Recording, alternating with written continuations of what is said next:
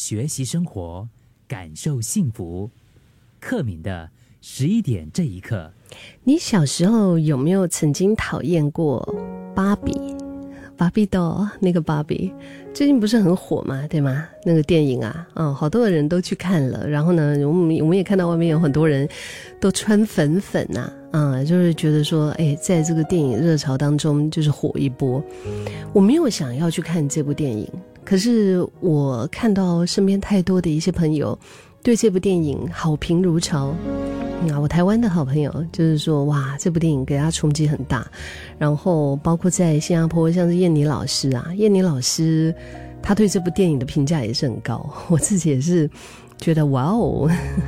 但是以前哈，我跟你讲，二零零五年英国的巴斯大学，他们曾经发表过一份心理学报告，就是提出女孩人生中通常会经历一个讨厌芭比的阶段。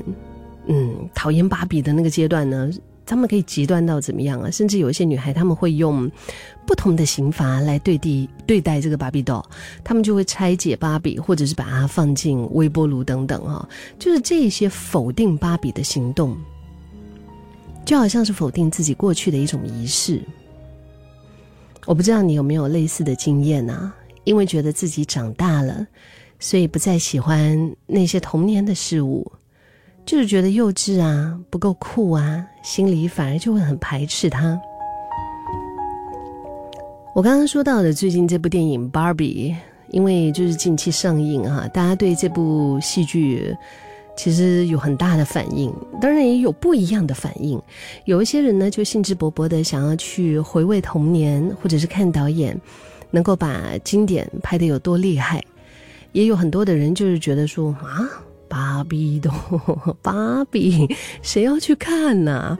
感觉像那种小孩子啊，尤其是那种怀春少女才要去看吧。也有些人看完就会觉得，就是比较女权主义的那种感觉。但是从中也有很多不一样的说法，就是每个人怎么样在现实生活中不强迫自己成为那个别人喜欢的自己。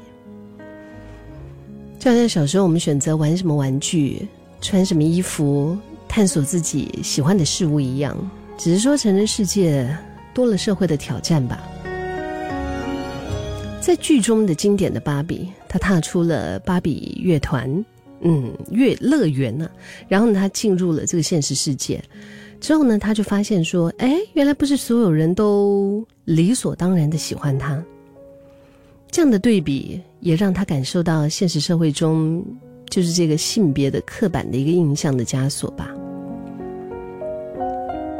就后来导演他也透过就是芭比哈，在后来呃带着现实中的一对母女回到了乐园里面，然后协助所有芭比找回女性自主意识的一个历程，就是有很多京剧里面，而且那些京剧真的都是。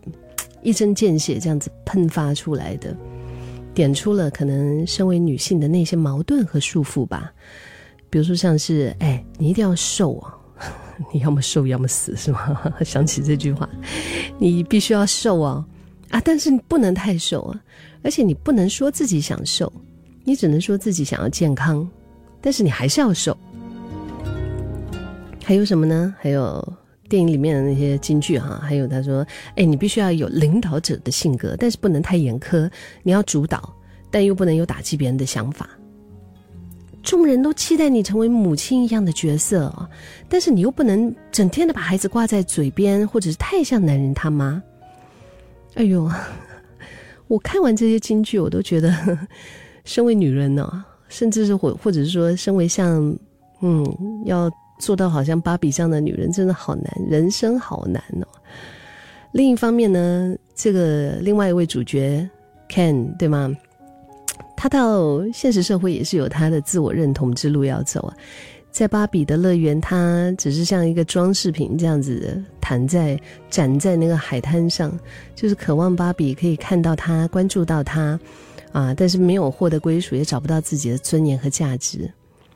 很多的东西其实它是有多面向的，不同环境下不同人都会面临到不同的议题，不管是什么父权也好，女权也好，没有谁比较好之说，重要是我们怎么样认同自己和互相尊重。